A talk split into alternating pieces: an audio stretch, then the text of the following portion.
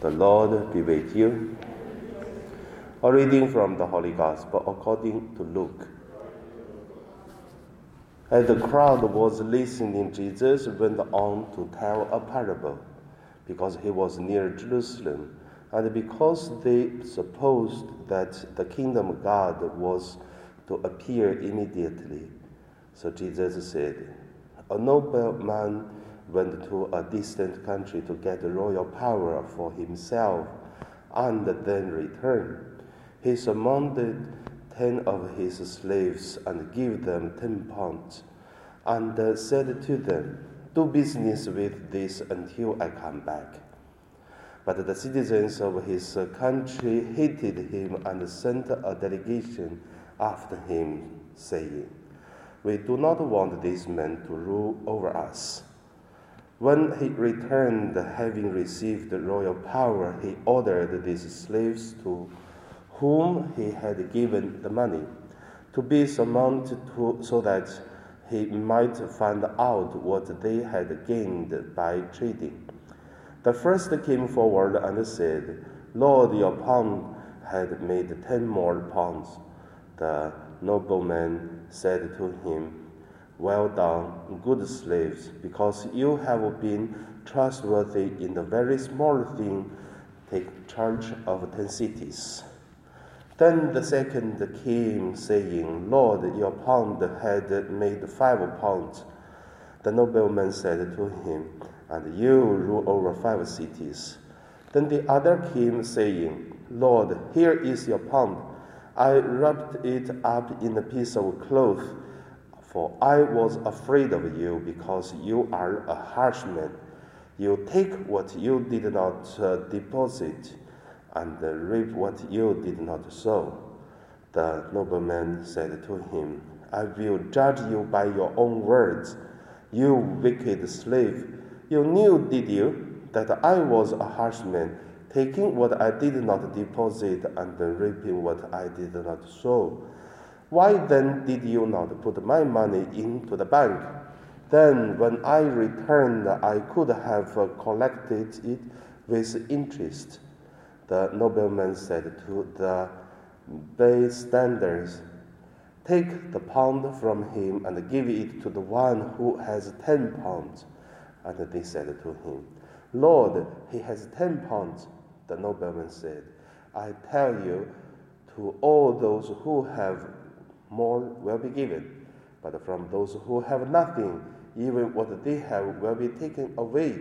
But as uh, for these uh, enemies of mine who did not want me to be king over them, bring them here and slaughter them in my presence.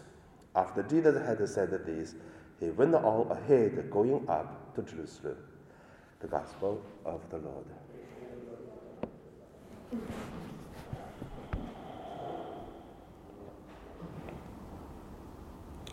So today my meditation name is uh, the Christianity of uh, uh, death resurrection. The first, let us look at the parable of today's gospel. Today's parable is a little bit long, and also today's parable is a little bit difficult to understand. Uh, I would say, before when I read this parable, I was thinking about uh, Jesus talk about uh, people uh, whether accept him so to make the difference. But uh, after many years today when i read prepared today's the homily i certainly found it's not that simple not we receive accept the jesus or not it's uh, whether we agree with the spirituality of Jesus. That's quite a difference. The difference is look at this God in the beginning to say, Jesus tell this parable because he was near Jerusalem and because they supposed that the kingdom of God was to appear immediately. So when talk about this, why they said the kingdom of God appear immediately, you know, uh, many people follow Jesus not because Jesus is going to die, resurrection from the dead, and then save the whole world. Their understanding are totally different in another way. Their way is Jesus become the second David king, make the revolution, and then to turn over the Romans, and then kill the, the, the Herod, all these people, and then he become king, so that the followers become the royal families of Jesus, at least to share his power. So even the disciples of Jesus, the several of them, they have the same understanding. I even write one article in the uh, newspaper to say why uh, Judas Iscariot betrayed Jesus. There are several reasons, but one of the reasons is he never wanted Jesus to die, but he wanted to push Jesus become a revolutionary, a person who do revolution so change people's life. But Jesus doesn't want. That is why Jesus gave a parable today. Jesus' idea it is about his way. I call this spirituality of Jesus Christ through a suffering resurrection. And this way changed many people. If you still remember, a few days ago, I did uh, the similar uh, homilies talk about the spirituality of Jesus Christ.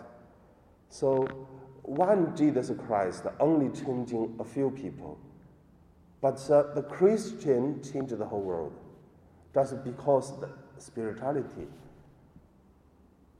So that's the first point. The second point I want to look at is about uh, inside the parable, there are several elements. It's quite interesting to look at.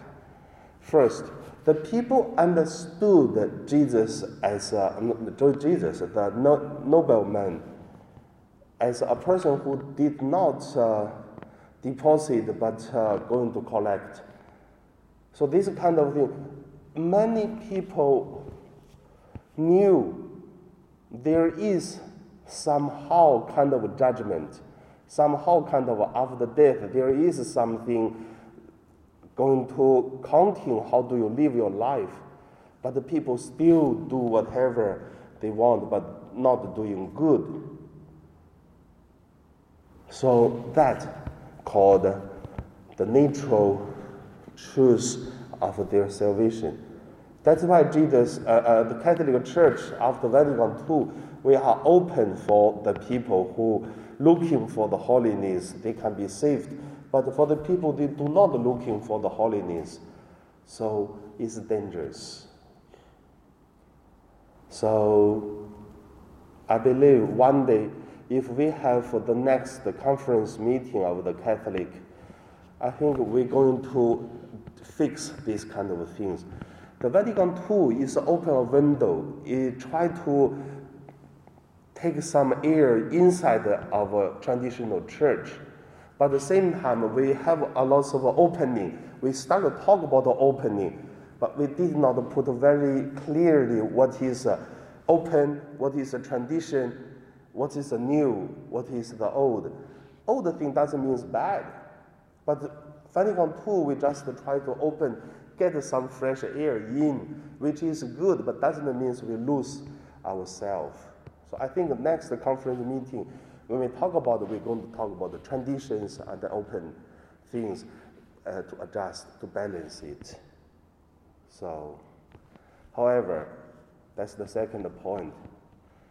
So, the last point I want to say, when prepared this homily, I read a, a story, which actually quite an interesting story, just to give us a little bit of think. So it said a man who is uh, falling into the river, and then another man come, saved him from the drowned. After many years, the same man was drowned in the river, and then he commit uh, stolen the money from a shop. So he was charged in the court. So he was in the court and see the judge is the one who saved him from the river. And he think this judge may help him in innocent, not guilty. But the judge at the end and then put the sentence is he's guilty. He was said, You saved me before by this time, you don't give me a mercy. And then the judge said, You know, your mercy time is past because you're drowned in the river. We help you. But now it is justice time. I mean, this story is very strong of kind of a make-up story. But to give some idea is each of us, we have a period of time of mercy, but same time, each of us, we have a time of judgment. So people have to looking for the things. But don't think we do evil. No. Sometimes the sin is not we do something wrong. Sin means we do not do holy. We are sinned. In other words, is if we do not accept Jesus, we are sinner already. Not we do something wrong. Of course, the sin doesn't mean we cannot save. It's only talk about the right way or uh, the wrong way. So that is why the main direction I believe most of us will be saved. I believe these kind of things because there's no reason that uh, many of us live the whole life and at the end we did not commit so much mortal sins, whatever the Ten Commandments, big sin, dead thing. So we could save, but uh, even many people guarantee can be saved, but we still have to do better. Like uh, a son, a daughter. We know we are son and daughter of the parents, but same time we have to show our love to our parents. And then that's supposed to be done. I believe that is today's the gospel want to tell us, because there are so many soft love things in today's the parable. At the same time, there are lots of harsh things, a lot of difficulties. I mean, that's the real world. Okay, so now let us pray.